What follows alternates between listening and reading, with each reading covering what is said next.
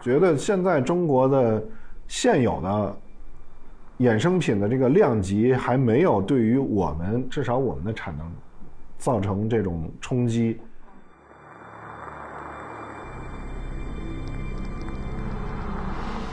这也就是为什么中国的这个衍生品市场现在，嗯，无法成一种规律的发展的一个原因，就是你你不能保证这个片子一定能赢的话，谁也不敢跟你这个一起玩。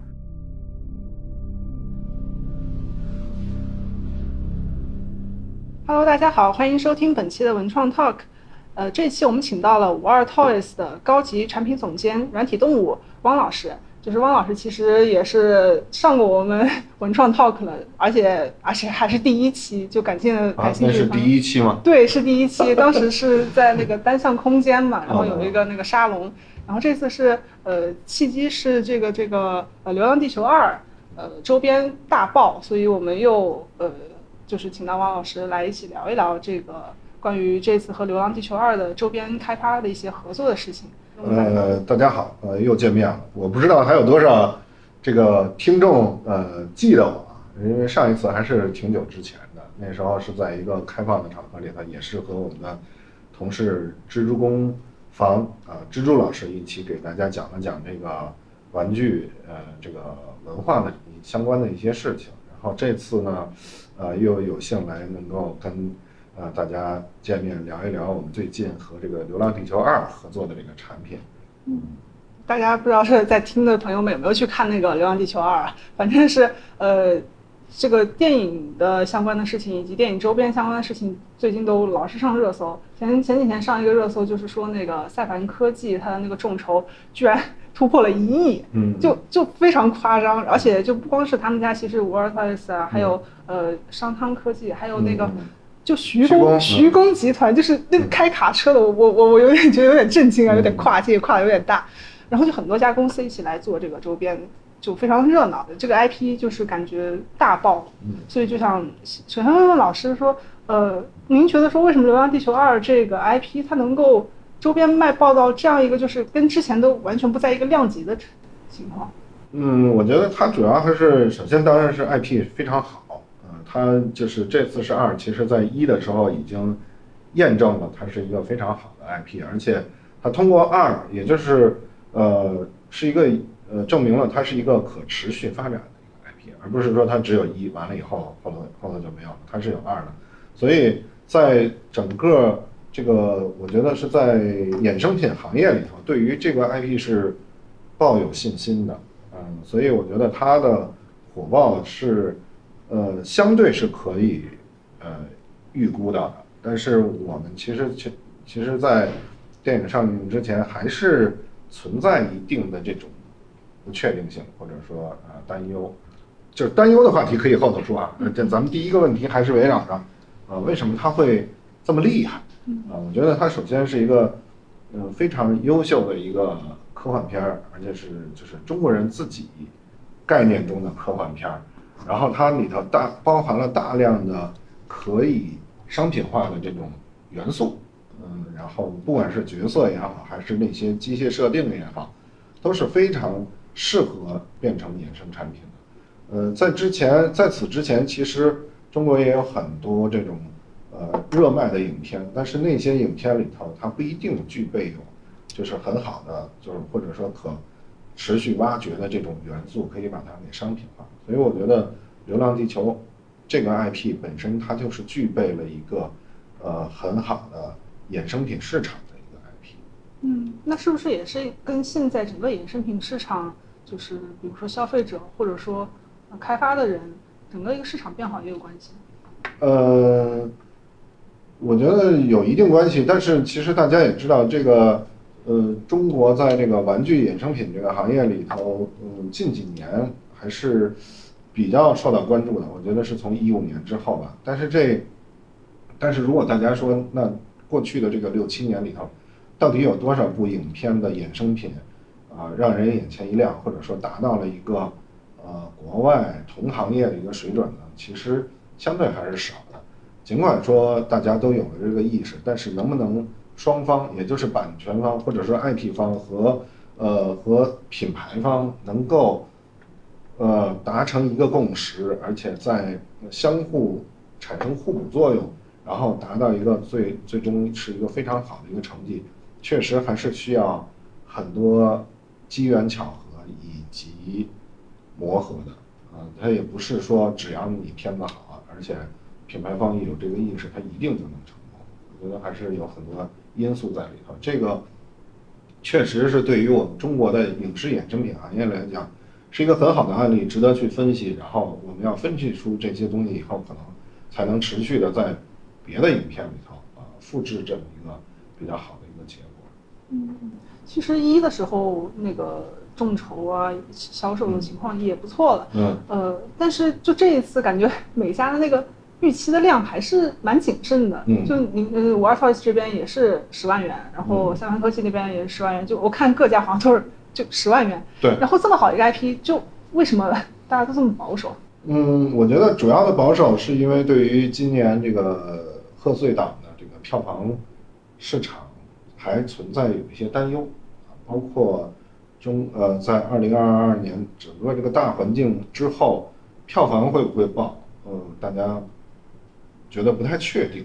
啊，另外一个就是票房爆了，是不是就意味着它诞生、它所衍生的这个产品也能爆？这个也是不一定的，因为它中间涉及到一个转化率的一个问题嘛。就是说我看电影虽然觉得好，但是我是不是一定会去买你的周边呢？这个可能也不一定。所以在面临这两两重的不确定性的因素下，大家谁也不敢这么拍着胸脯说就一定可。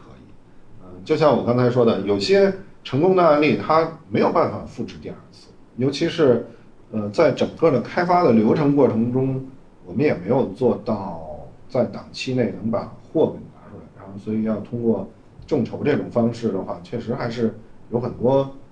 不确定的因素在里头。那当时他就是，比如说像供应链啊，然后等等这方面，他就是按照十万块钱这个。呃，数数值去定的，还是说，就这个这个值也是没有那么？呃，其实肯定不是这样的，就是我们有的时候可能会呃误解为众筹，就是我把这个项目放上线，然后成众筹成功了，我就能做这个项目；不成功，如果没达那个数值，就不做那个项目。可能一般的人会会有这种对众筹会有这种呃。简单的理解，但是实际上众筹现在更多的是一种，呃，营销或者是预售的一种手段，它不代表说我就差这十万块钱，我没这十万，我筹不到十万块钱，我这事儿我就做不了。它其实只是一个，呃，设定目标啊，我们希望它呃设定多个目标，然后这时候用户他会对于冲击这些目标，他会有一种参与感、成就感，嗯，这个但是这个数值并不代表我们是是不是。就是决定了我们到底要要不要做这个项目，或者做多少量的这个数值。嗯，那比如说像这一次的这个众筹金额远超了预期，那就是是你们这边是怎么应对呢？确实是一开始没有没有想过会这样。我们一开始，嗯，就像我前面说的，就是对于整个大环境的不确定性来讲，我们当时的策略极端的，现在来看是极端的保守啊。当时说定众筹的量是定多少？我们只是觉得，呃，五十万或者一百万的话，我们都甚至是有点担心的，因为谁知道会发生什么呢？但是五万、十万呢，虽然是呃铁定能达成的，又似乎没有什么意思，所以我们当时就定了一个说三十万吧，三十万，即便是有点困难，努努力还是能能达到的，所以就定了一个十万、二十万、三十万的，然后。整个过程大概是我我我印象中就是大年初一上映，然后到初二初三的时候才达到了这个勉强达到了三十万，嗯，基本上就是也就是说在头一两天这个观众的这个激情还没有完全的释放，还没有这个呃爆发的时候，一开始基本上是靠很小一部分用户以及我们的 BOSS 这个核心粉在再去口口相传的说哎这个。呃，玩 Toys 和这个《流浪地球二》合作啊什么的开始，所以它前三个十万块钱的增长相对比较漫长一些。呃，另外一个呢，就是还有很多这种参与众筹的人，他的心理策略是，如果你的最高档位你没有达到的时候，我不希望呃浪费时间去参与进去，因为你虽然设置了一个很好的就是档档位上有很诱人的东西，但是如果你不能达成的话，我现在还跟你这那个付款什么又退款什么的，纯粹浪费时间，所以他们会会觉得我要观望一下，什么时候成了，我再我再进，那时候我就。呃，那些所有的档位都解锁了以后，我就一点都不担忧了。所以，他也有很多人存在于你还没有到三十万的时候往前看，到了三十万以后，大家就都冲进来了，也有这样的。所以到了三十万以后，那到五十万就是一会儿，然后五十万到一百万也是一会儿的功夫，随后基本上就是每天差不多一百万的这个速度就就一直涨到了这个一千万的这个这个程度，那。确实是，呃，出乎我们的意料，而且因为它的这个时间特别特殊，就是春节放假了，我们在一开始就没有做足这个宣发素材，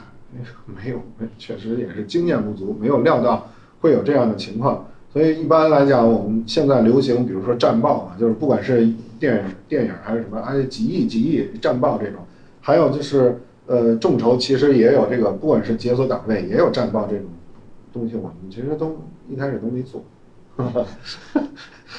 然后后来就是在发现这个还没有呃，这个春节假期还没有结束，但是发现事态已经有点不可收拾的时候，我们就赶紧就是呃讨论，哎，怎么做呀？拿现有的素材啊，谁？哪些设计师现现在手边有电脑？我们也是当时就是，比如说赶紧远程登录公司的那个文件服务器，然后把素材找出来，然后用现有的素材看看怎么拼一下，然后赶紧就一开始弄了些这些简单的一些战报。但是对于更高的这个福利档的解解锁，那不是说那个远程登录拿一文件 P 张图就可以搞出来的，我们还是要。等就是等到那个那个开工以后，大家聚在一起要讨论，因为它剧里头涉及到给的东西啊，给的素材，然后怎么做，还有这个宣传的，对于这些新的解锁党的这个宣传策略，都要大家坐在一起才能讨论。所以在还没有开工的时候，大家只是在微信群里头先聊一下啊，哪哪些东西，嗯，是呃玩家。呼声非常高的，我们要是不是要解决它？解解决能不能解决啊？其中就包括了，比如说我们一开始说那个经典贴纸的那个表情，然后玩家不停的在刷屏说，哎，改磁吸，改磁吸，改磁吸。我们也只能说碰到一起才能去具具体讨论这件事情的那工艺上的实现的可能性。还有玩家说门框机器人，门框机器人呢，我们也要讨论一下，哎，开发难度啊什么的这些。呃，所以。开工以后，马上我们就就这几件事情进行讨论。确实是，呃，没有经验，而且在一个特殊的时间里头，给呃打了一个措手不及。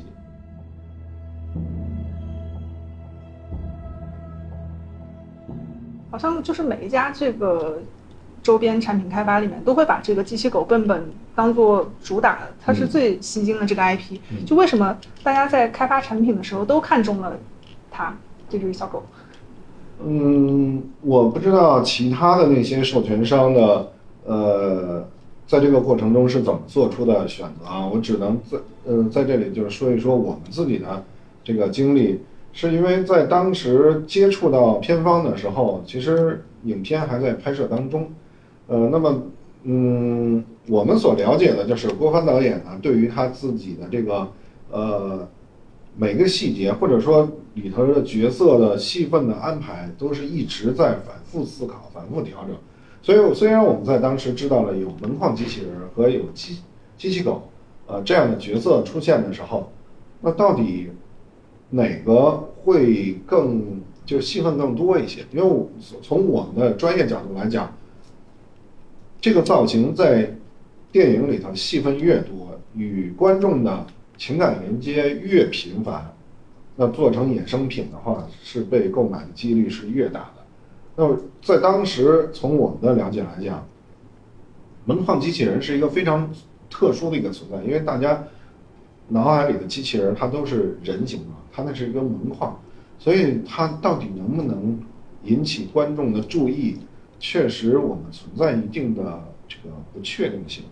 当然，事实结果就是，它甚至它的呼声比笨笨还要高。这个因为我在网上看的，也有很多人非常喜欢这个门框机器人。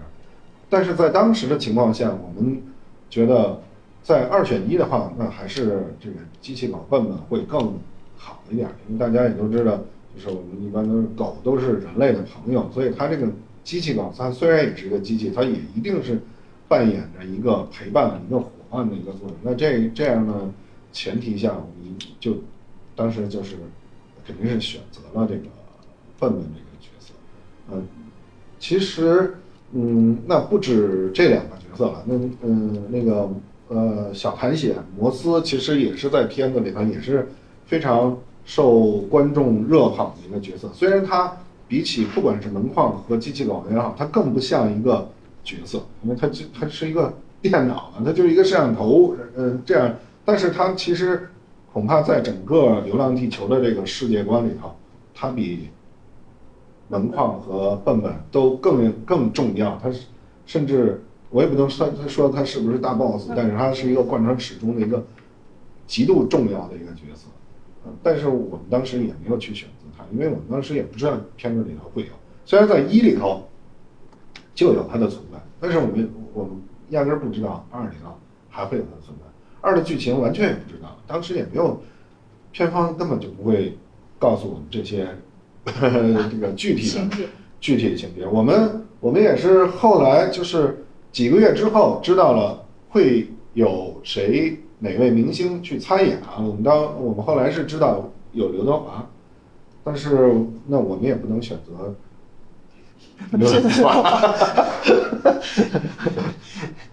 那就是 w a r t o y s 这边这一次的合作就是只有一款产品吗？目前？嗯。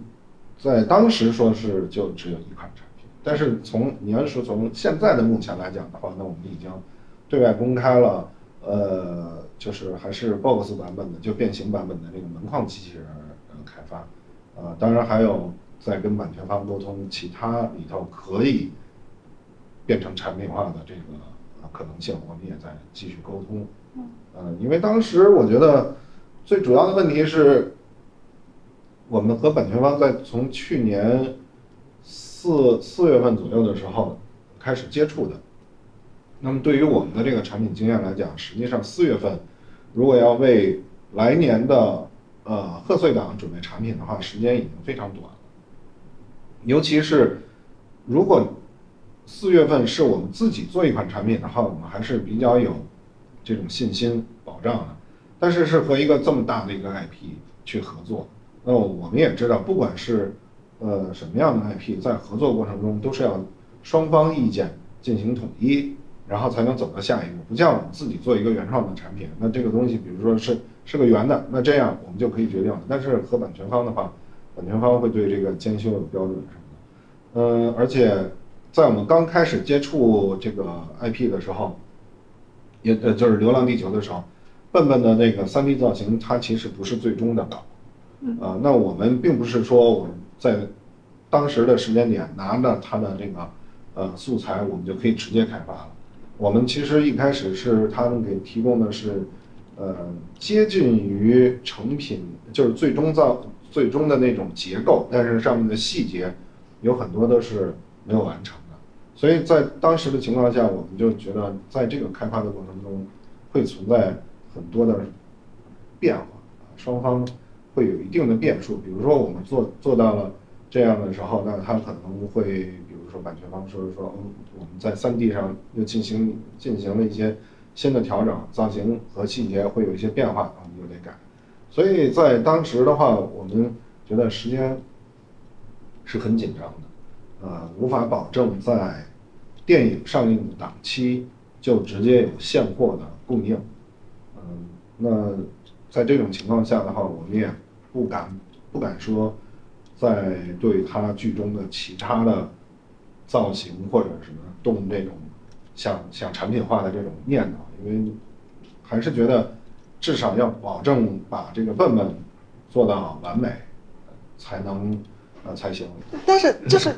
剧情，然后里面会有什么角色，啥都不知道，然后就跟他们拍板说说要授权，嗯，是，还定下来是这个机器狗，嗯，对，是是这样。哇，那这个我我有点就想象不出来怎么去做开发，就是对这个故事，确实是，我觉我觉得还是基于我们对于这个 IP 的信心吧。因为它在一的时候，它其实衍生品是在影片成功之后才才开始展开的，呃，但是它那时候不管是它里头的运载车也好，还是那些行星发动机的模型也也好，都是受到了这个广大这个影迷爱好者的这个欢迎。那我们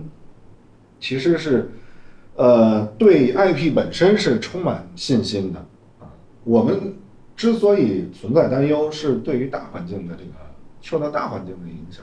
不知道会不会受到影响，因为大家也都知道，去年中国，尤其是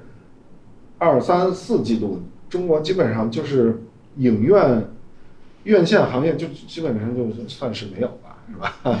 那再好的片子，在面临这种大环境下，都有可能出现问题。其实我觉得十二月份上映的《阿凡达》，其实它也是稍微有点卡在一个不太好的时间点。它如果可能在时间再往后一一个多月，可能就完全又不一样了。所以那个时候，我们并不，我们主要还是对大环境有一些担忧。对于 IP 本身是，呃，绝对不会担忧的。嗯，当时我们在，嗯，和版权方接触完了以后，我们，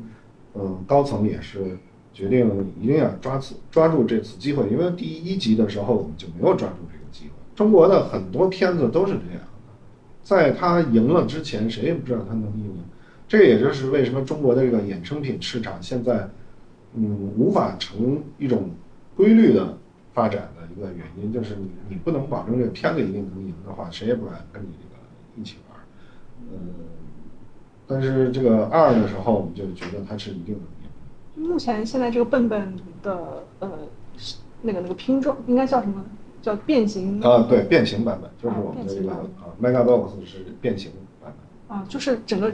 就是这个产品线 Megabox，嗯，它一贯的这个设计风格就是把它给缩成一个五乘五乘五的小正方体。我们整个就是我们五二 Toys 这个叫 Box 这条产品线，它分分成了两支，一支叫 Beast Box，这个 Beast Box 呢就是所有的都是各种各样的机械的动物啊。变形成这种边长五厘米的方块，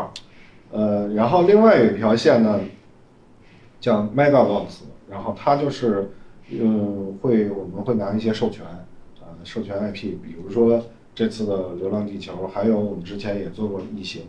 也做过《复仇者联盟》，还有做过什么盖塔机器人啊，甚至《王者荣耀》什么这些都做过，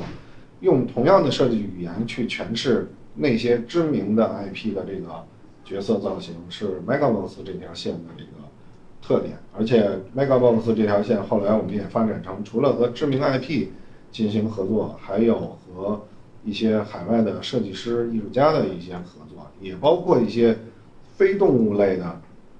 呃变形的这个原创角色什么的，都都会加到这个这个系列。这个系列更像一个嗯统一设计语言的一个。呃，叫什么？集锦，集锦系列，大概是，所以我们的设计语言就是所有的东西都变形成呃立方体。当然，我们在今年也打破了五厘米边长的这个呃规则，我们会推推出相对比较简单的三厘米、四厘米的这个系列，也会推出更复杂、更具有收藏感的七厘米的系列，大概是。呃，我们的设计语言大概就是这样。嗯，就是能不能介绍一下，就是这次 War Toys 创作的这个这个笨笨，它的一些玩法，然后跟其他家的它的那个笨笨有什么区别？我觉得最主要的区别就是我们是一个呃整体变形的。嗯，它在影片里头，笨笨在影片里头出现的呃那种变形之后的形态，实实际上相对不太没有那么工整。它大概是一个扁盒子，而且，嗯，它也不是那么工整。嗯，我们这个产品呢，因为也是套用了我们整个系列的设计语设计语言，就是一定要把它变成一个准立方体。啊，那在这个过程中呢，肯定是和嗯，它原本的设定会有些不同。嗯，我们也是在它的呃身材比例上做做了一些调整，以适合变成我们这个种准立方体的这种造型。嗯，一般来讲，有一些 IP 方他可能会严格的禁止自己的呃角色被改变比例或者改变它的基本功能性啊什么这些的。但是还好，就是大部分呃 IP 以呃当然也包括《流浪地球》这个 IP，它还是在这块儿是相对呃比较宽容的，它允许我们在笨笨的这个整体变形的这个上头进行了我们自己的语言的一些创作，而且尽尽管是身材比例会和电影里头稍微有一些变化，它也是允许的。嗯，那呃变形就是我们最主要的这设计语言了，就是。呃，可是，在开发的过程中吧，其实我们也有一定的这种困扰，因为它变形的呃两个形态之间的差异化相对比较小，也就是说，它本来就是从一个扁变成另外一个差不多是一个方盒子一样的东西的话，如果我们不在这个变形的过程中稍微的需要用户动一些脑子的话，用户会觉得你这个产品玩起来有点乏味，比如说。最简单办法就是，那我如果当时偷懒的设计的话，那我完全可以设计的更简单，可能不用十步，它就可以变成现在笨笨的大致的样子了。但是那样的话，玩家会觉得，呃，太简单了啊，把玩性不强。所以我们有的时候会在变形设计的过程中，会给玩家故意制造困难，就是明明简单的转一圈就能变形完成的步骤，一定要给它设设计成稍微要绕点。呃，这样的话玩起来才才有趣味性啊，而且会有探索性。比如说您刚才看的时候，就完全不知道怎么变，是吧？并不能从简单的一个直观的想象，就说哎，这掰两下就掰出来。但是你如果花时间去研究一下，你变完了以后，你就会发现，哎，还挺有成就感的。另外一方面呢，就是我们希望在这个笨笨上加入一些呃新的一些特色，这样会让用户觉得。更有趣一点，比如说我们当时也考虑是不是要加入一些合金的零件，这样的话会整整体会更重，而且，呃，合金的零件它有一个特点，就是因为它是金属的，摸起来会比较冰手，这样大家会有一种呃拿着金属物体的这种感觉。但是确实是因为产品体积太小了，而且呃零件又多。以及在短的非常有限的开发的时间里头，我们不敢冒更多的险，因为如果呃加入合金零件这个步骤效果不理想的话，我们是没有时间去再去进行方案的调整的。如果纯粹是我们自己的一个项目，我可以说我在里头再放，比如说三个月的时间，我冒险我去试试一下合金不好，我再改回来可能都可以。但是面对于这个产品，我必须得在。贺岁档我就要把这个样品拿出来的话，我没有办法去做这样的冒险，嗯，所以我们就把这个合金也给放弃了。嗯，另外我们也考虑过，是不是在它的表情的那个部分加入一些电子的这些成分，但是其实大家看现在这个样品，它那个空间实在是太小了，没有条件让我们去加这个电子的东西。我们最后想的就是在它四条腿里头加入一那个弹簧。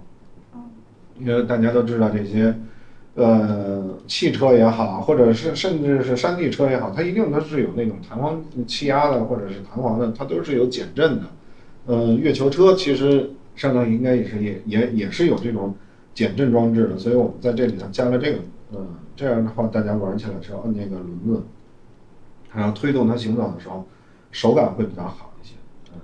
所以这个大概是我们和其他产品就是同。IP 授权的其他品牌的这些产品的一个最主要的区别了。当然，其他的那些品牌的产品，它也有各各自的这个趣味性嘛。比如说有那种智能遥控的，呃，还有就是纯粹是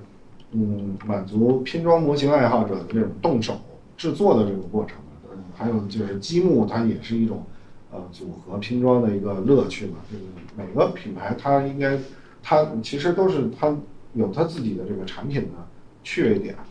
就是比如说像这一款这个动手要动手，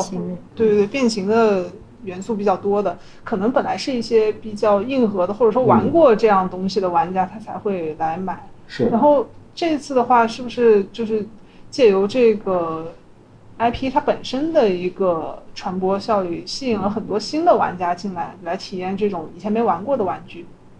肯定是会这样的。嗯，这个呃，笨笨这款产品的这个呃基础量，比起我们以前的产品来讲，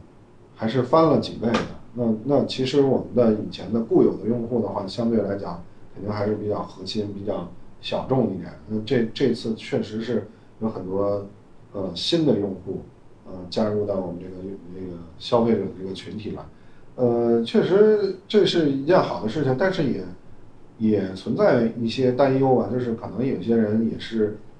头脑一热就买了一个可能自己不太理解的玩具，有可能也会有一定障碍。但是这个学学习的这个过程中肯定是会有的，包括我也看了，呃，像赛凡他那个拼装模型，也有很多人。呃，甚至网上有一些评论说啊，居然这个东西还要拿回家自己去买回家自己去剪完了还要自己粘还要上色吗？就是这块儿，因为嗯，中国在这个玩具以及衍生品这个消费这块儿，确实时间比较短。中国有这么多人，还有很多人不知道玩具，嗯，有很多样性，而且不同品类的玩具玩的，呃。点是不一样的，比如说我们这种成品，就是拿回家拆开包装就可以玩，然后可以反复玩。但是拼装那种呢，它玩的就不是我们这种，它就是你一点一点拼的这个过程，是一个非常有趣的。那积木类呢，也是，其实大家也知道，这个这几年乐高比以前在中国的这个市场是越来越大的，很多人愿意拼乐高，会觉得拼乐高是一个比较休闲又。又时髦的事儿，甚至有一些，呃，有一些款它，嗯，比较稀缺啊，限量的，还有这个二级市场的价值啊什么的，嗯，那，但是乐高你的玩法就和我们这种成品又不一样了，因为我们这是，呃，我觉得我们这个版本呢，它的好处就是你可以放在桌面上，随时拿起来，把它一会儿变成 box 形态，然后你可能一会儿下午的时候没事儿。你又给它变变成笨笨的形态，可以来回玩。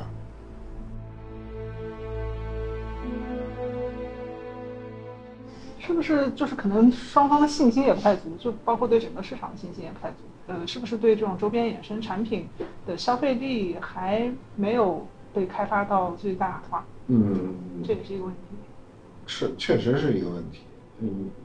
中国人其实，在买这些产品的这个。市场的历史还比较短，嗯，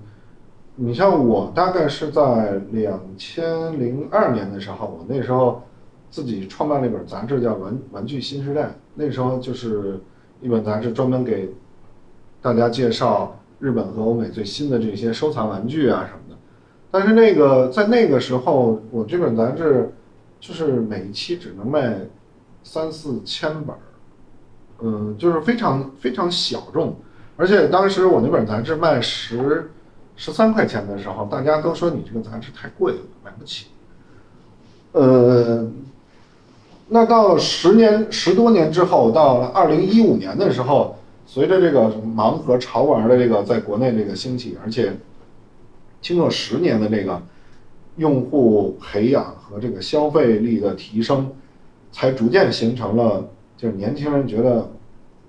买玩具是一个正常的事儿，在在我们那个那个时候，就是玩玩具的人是是很小众、很另类的，不太正常的一些一些人。那现在才才形成了玩这个是一个很很正常的事情。那也就是说，那影视衍生产品其实时间就更短了，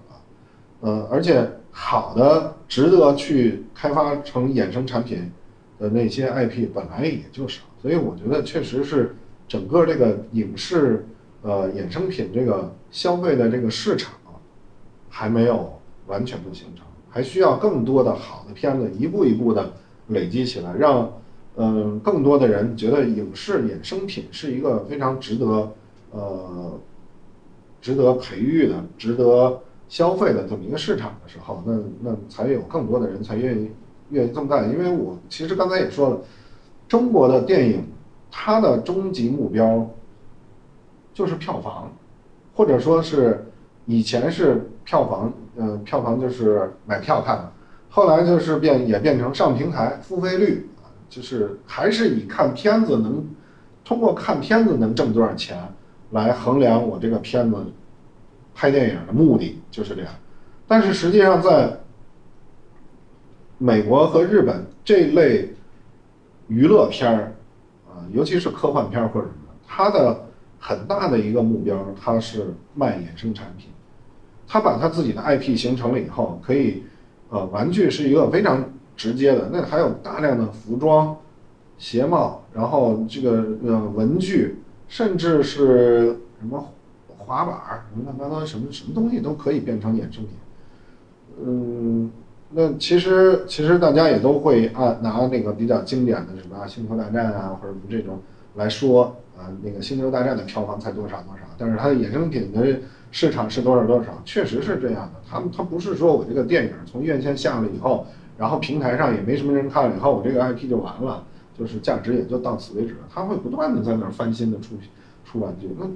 我我觉得，呃，如果大家中国，呃，也不能说所有的电影都要这么干啊，就是有一部分电影的目标是奔着这个方向去做的话，慢慢的这一类的片子就会多起来，市场也会繁荣起来。当然还是要片子好，因为就像我刚才说的《上海堡垒》这样的片子，那当时就是，其实在一九年的时候，《流浪地球一》票房多少？四十六亿哈。嗯。然后说中国的那个科幻片的元年啊，科幻大门打开了。然后到了七六七月份暑期档的时候，就被上上海堡垒关上了。这而且当时确实也是有一个现象，就是当那个《流浪地球》这一波错过的时候，然后这时候马上那个上海堡垒说那个这个就就就他也这个信息就出来了以后，大家大家有一种感觉就是说没关系，错过了《流浪地球》还有上海堡垒呢。但是后来。嗯，整个看他那个影片的一开始的前期介绍，我们也是觉得就不是不具备那样的条件，但是确实后来他本身那个片子也印证了，他确实就是那样一个片子，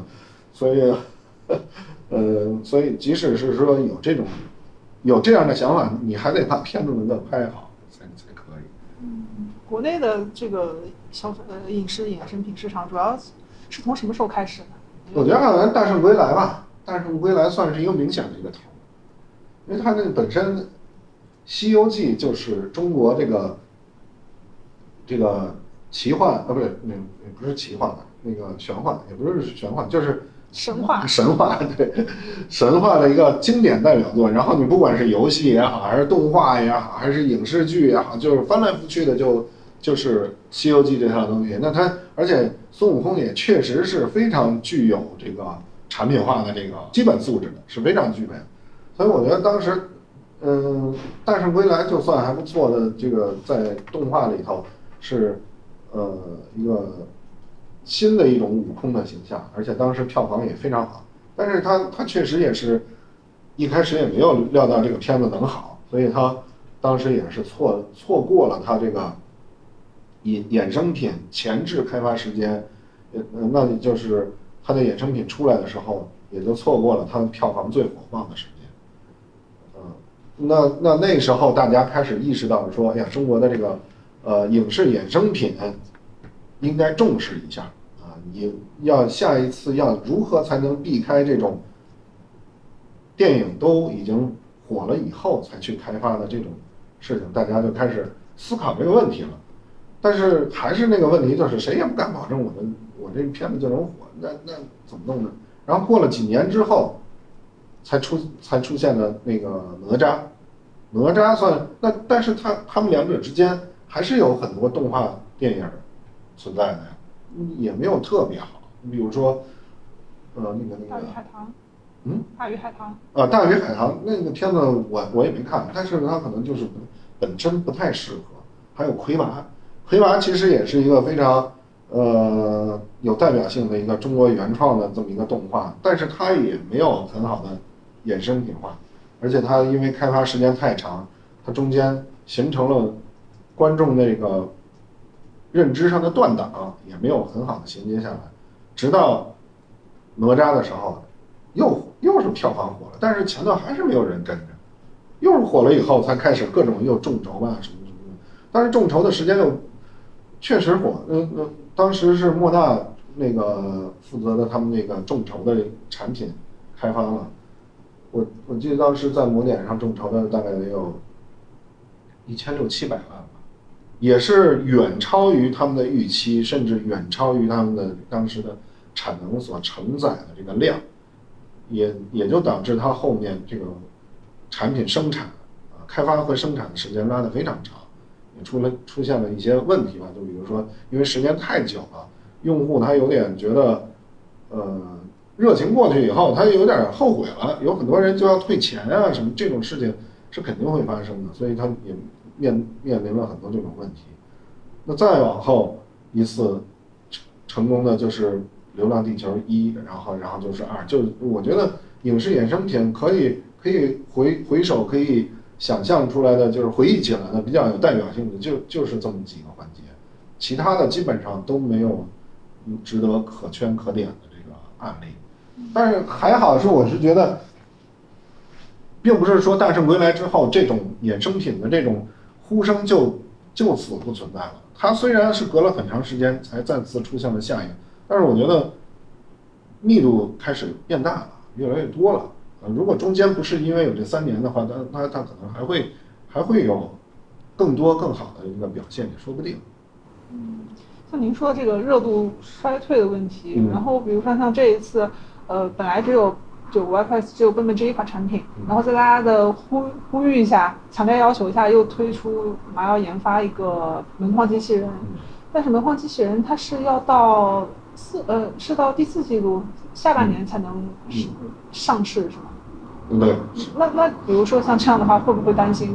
有一个热度衰退的问题？呃，热度肯定是会衰退，肯定是门框机器人的这个销量，我也不会去。预期和笨笨是一模一样的，它一定会呃骤减，但是它依然能够达到我们对一个项目呃足以支撑的这么一个标准，这个我是呃非常有这个信心的。而且我觉得《流浪地球》一和二它所奠定出来的这个中国科幻上这个一个里程碑式的这么一个 IP，它不会说那么快就又被人忘却了。还有众筹平台，其实比如说像周边衍生品，这几年是不是跟平那个众筹平台的兴起也有关系？就我觉得是是有一定的关系。可以解决那个就是开就开发的一些成本预期什么的。嗯，就像我刚才也说了，其实对于我们这样公司来讲，其实众筹并不是用来解决开发成本的事嗯，更多的是。宣发以及了解用户需求，然后让用户也有一个参与感。其实我们在很多年前在，呃，某点上那个众筹了一个叫“青铜小分队”的一个呃盲盒的产品，呃，那那个时候设置的这个目标也是非常低的，但是其实我们只是通过这个过程来了解用户的喜好。然后包括让每个用户他有一种参与感，嗯，他会他会觉得你的成功有我的一部分，啊，这个就比比单纯的呃预售要更加就是怎么着符合现在年轻人的这种心理吧。其实其实众筹某种程度上来讲，它就是一个预售，但是一般的预售是什么呢？就是挂出一个链接，你先交百分之多少的钱，然后呃完事完了，它没有任何成就感。但是众筹呢，它就是把这个买买东西的过程，呃，给怎么说呢？让让消费者也能参与，啊，让而且你的产品里头的新的一些变化，他他会给你提出这个东西意见以后，然后你采纳了以后，他会觉得你的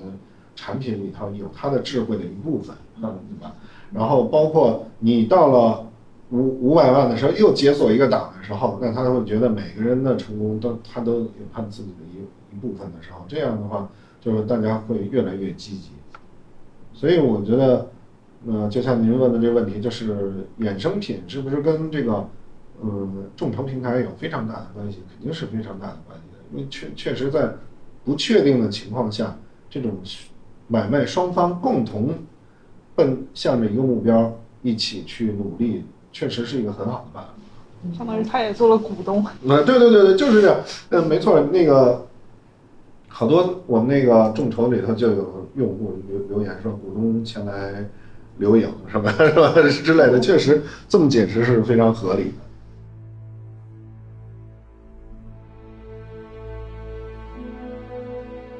这次周边设计都还蛮注重可玩性的，因为本身这个电影它也是就是比较硬核的，里面什么机器人啊、数字永生啊嗯。这些东西就很具有那种高科技的属性，所以我感觉是就是比一般的那种周边开发要有意思的多，因为感觉以前一谈起什么文创周边，嗯。就是什么冰箱贴了、啊。帆布包了、书签了，然后就就我们哪需要那么多那个东西，就感觉是一种非常偷懒的开发方式。呃，我觉得倒不能说是偷懒，就是其其其其实还是要看 IP 本身的这个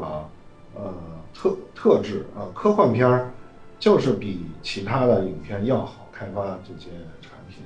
呃，除了科幻片以外，还有类似比如说奇幻片、恐怖片什么这些的，都是呃好开发产品的 IP。哪些不好开发呢？人文片儿、喜剧片儿啊这一类它就不太好开发。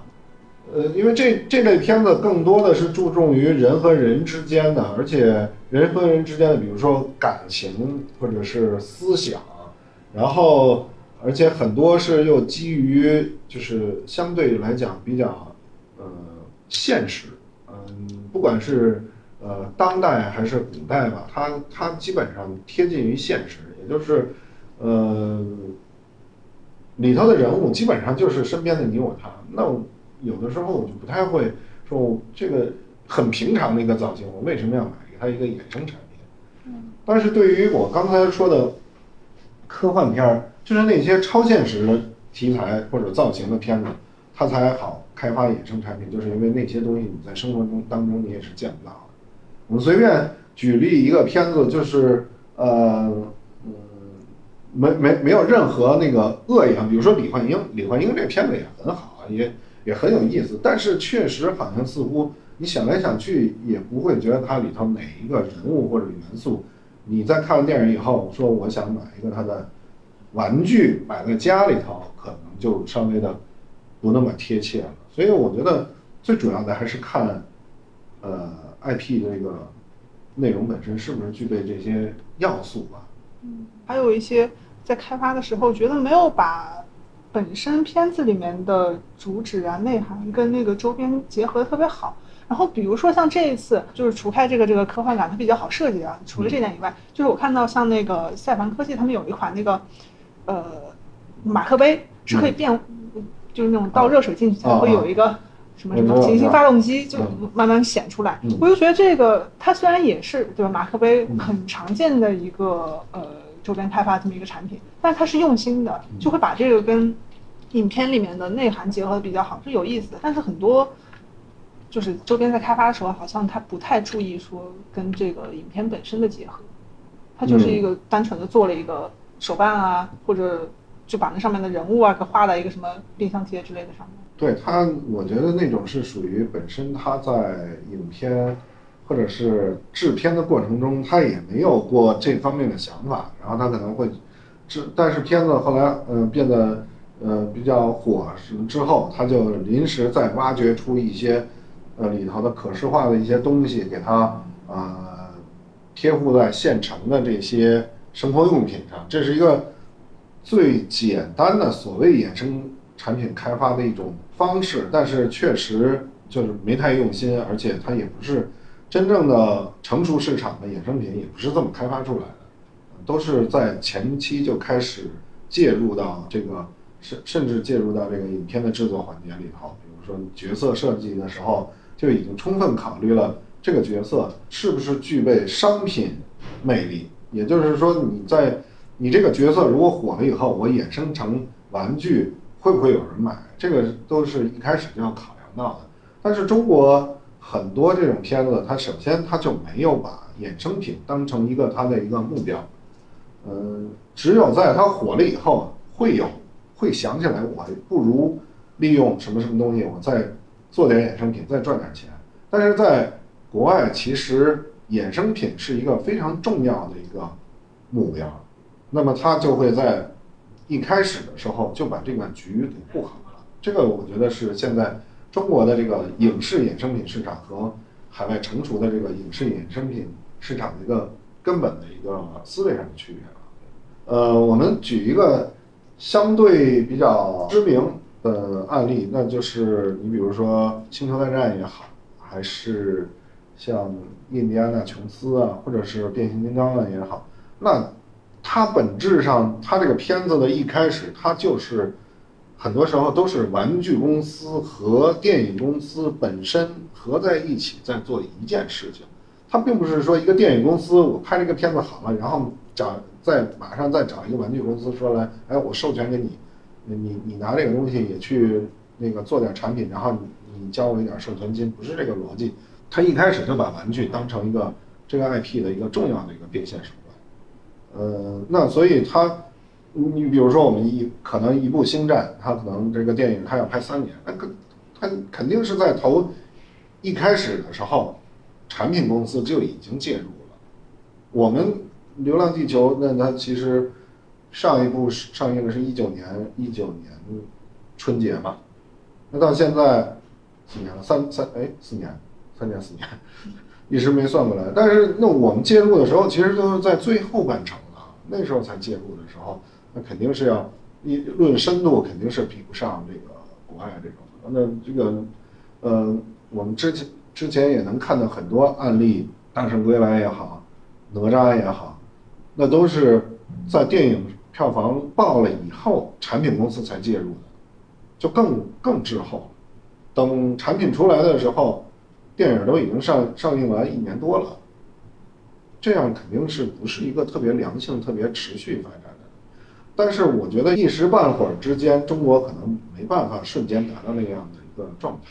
就像我一开始说的，我又你如果是一个新的 IP 来找我的话，我根本就不知道你能不能火的话，我我跟你这儿搭三年的功夫，帮你开发一出东西，结果你票房扑街了，那不就白玩了？听下来就觉得像电影还就是电影行业还有周边行业其实互相成就。就比如说好的电影，它可以就是影响那个 IP 行业，然后有新的一块收入领域嘛。然后那个好的那个周边，它好的收入也能让电影投资方看到说它这个电影 IP 可以有新的一个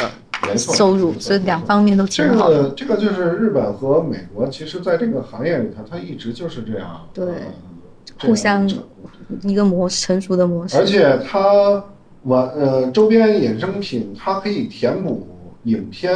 如果是系列电影之间的这个空白。嗯嗯，你如果电影的话，你比如说一个电影再长的档期，我觉得可能也就是个三三个月几个月是吧？这不是《流浪地球》那个密钥延长到三月份啊什么这种的，但是他不能说我这个一年到头就再放这么一个片子，那那中间这段时间。用什么东西来弥补、填补这些爱好者的空白？他他可能就是，比如说今年扎堆儿出了一波，明年兴许又有一个新的一个什么品牌也拿了《流浪地球》呃地球的这个授权。对，只要他不不担忧，就是没有电影票房，他也觉得这个产品可以卖的话，他依然可以做。你像漫威就是，漫威他他那个电影就是《复仇者联盟》，算是漫威整个体系里头最火爆的了。嗯，但他。复联的一二三四中间隔的时间相对比较长，但是它这个中间它一定还会持续的出玩具，这样就会把用户的这个持续的粘在你身边。当然更更强的，它就是它在电影中间，它还要用电视剧去填充。你比如说现在《星球大战》，虽然这个电影票房一直没有特别理想啊，然后几年一部，中间时间也比较长，但是它中间它拍了很多衍生剧。一直都让这个整个这个 IP 在这个保持热度，保持热度，然后还有各种各样的玩具在填充。对，这个是一个非常好的一个东西。就是中国以后还是希望能够，呃，慢慢走到这种轨道上。需要一个良性的一个 IP 可持续，是对，但是感觉中间也很多环节需要慢慢培养，对，对，就产能这部分好像就是生产线啊这种是不是也是得慢慢成熟起来？生产线其实产能对于我们啊，对于我们来讲不是什么太大的问题，因为我们鲍博斯系列在到今年已经是第七年了，其实我们在。呃，过去这几年里头，无论是开发还是生产的这个产能，其实都是，呃，都是有一定的，不管是经验也好，还是就是承载力是可以的。嗯。嗯，那么我觉得现在中国的现有的衍生品的这个量级还没有对于我们至少我们的产能造成这种冲击。嗯。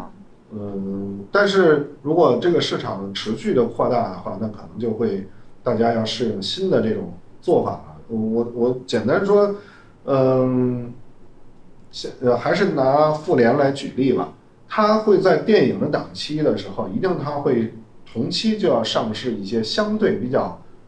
廉价，嗯，甚至是有点糙的那种，或者是有点低龄的玩具。那种玩具的话，它可能在呃，比如说我们这个，呃，一般来讲，复联这个电影都是在暑期档上映嘛，比如说七月份上映，但是它可能会在四五月份的时候，就已经把全球给铺货都已经铺满了各个消费的终端了，因为尤其是美国，它的消费模式它不是这种中国的这种电商模式为主啊，它它还是有非常庞大的线下以及这种商超的这种零售体系。它全，比如说一个 Target 或者说以前的那个玩具反斗城，全美不知道有多少家。他要想在全美把这所有的货都铺开的话，他需要花非常长的时间。他美国东海岸的西海岸，然后大货车开着车什么去送货的话，可能铺货就要铺一个月的时间。那等电影上映的时候，全国的各个的这种网点，你都能买的买，小朋友都能买到，比如说十几二十美金的呃钢铁侠啊什么的。嗯。但是在这个时间点上，你一定是买不到特别高端的收藏级的产品的，比如说 Hot Toys 的十二寸什么的。嗯，一般他们也只能做到在电影上映的档期，Hot Toys 公布我最新的钢铁侠，然后可能现在只是开启预售，然后在明年的某个时间段的时候，你才能拿到货。嗯，那那这个就是非常需要这个 IP 对于观众的这个。强有力的这个粘性，观众要对你这个 IP 要要有信心才行，不会说出现我说的，就是电影热度过了以后，我觉得就无所谓了。哎呀，那当时那个头脑发热，我买这个东西，现在也没人提这个电影了，那我干脆就退了吧。这个就那时候，呃，就是高级的收藏级的产品，面向的就是相对于比较呃成熟比较。沉稳的这种玩家的时候，他就可以，我电影一年之后才能出货的话，还是有人买。感觉产能的话，像这次就有点像，呃，以前的双十一，然后某一年突然那个系统承载承载不了了，就是像赛凡科技那边，他就是，当然说什么，呃，不是不是那个金额金额什么的限制了，是产能产能限制了，他们就不得已关了那个众筹通道嘛。但是这种事情可能就。多少年才不知道才有一次，所以也不会提前去做什么准备。嗯，但是对于我们公司来讲，我们的产能是一个常态化的。嗯，我们每年都要出一大堆的这个 BOSS 产品，所以我们一直都是有产能的。呃，赛凡他那边呢，其实他大家其实也可以感觉到，好像呃，如果不是这次《流浪地球二》的话，好像这个这个牌子一般的时候，大家也没有关注到。那其实，呃，如果去查一下它这个过去的一个那个一些成绩的话，你会发现它其实，在《流浪地球一》的时候就已经成绩好，非常好。但是中间它，大家其实也没有太关注到它，所以对于它来讲，可能产能是一个短期行为；对于我们来讲，是一个长期的，也就是常态行为。所以我们不管是我们公司的盲盒也好，还是呃拼装模型也好，还是变形机甲也好，我们的产能一直都是非常充足的。呃，面至少面对这个级别的，呃，在合理的期限里头，还是都是可以完成的。好，那就呃，谢谢谢谢老师，然后预祝大卖，虽然已经大卖了，我觉得很好，就大家都很有信心，就这次的这种出那个现象，都让各个行业的人感觉到希望。确实，这次总就是各个品牌加起来，现在可能也得有个快一点三亿了，差不多是吧？这个应该说说是中国电影和衍生品史上的一个呃首次的。而且刚好就。三年过去之后，突然来了。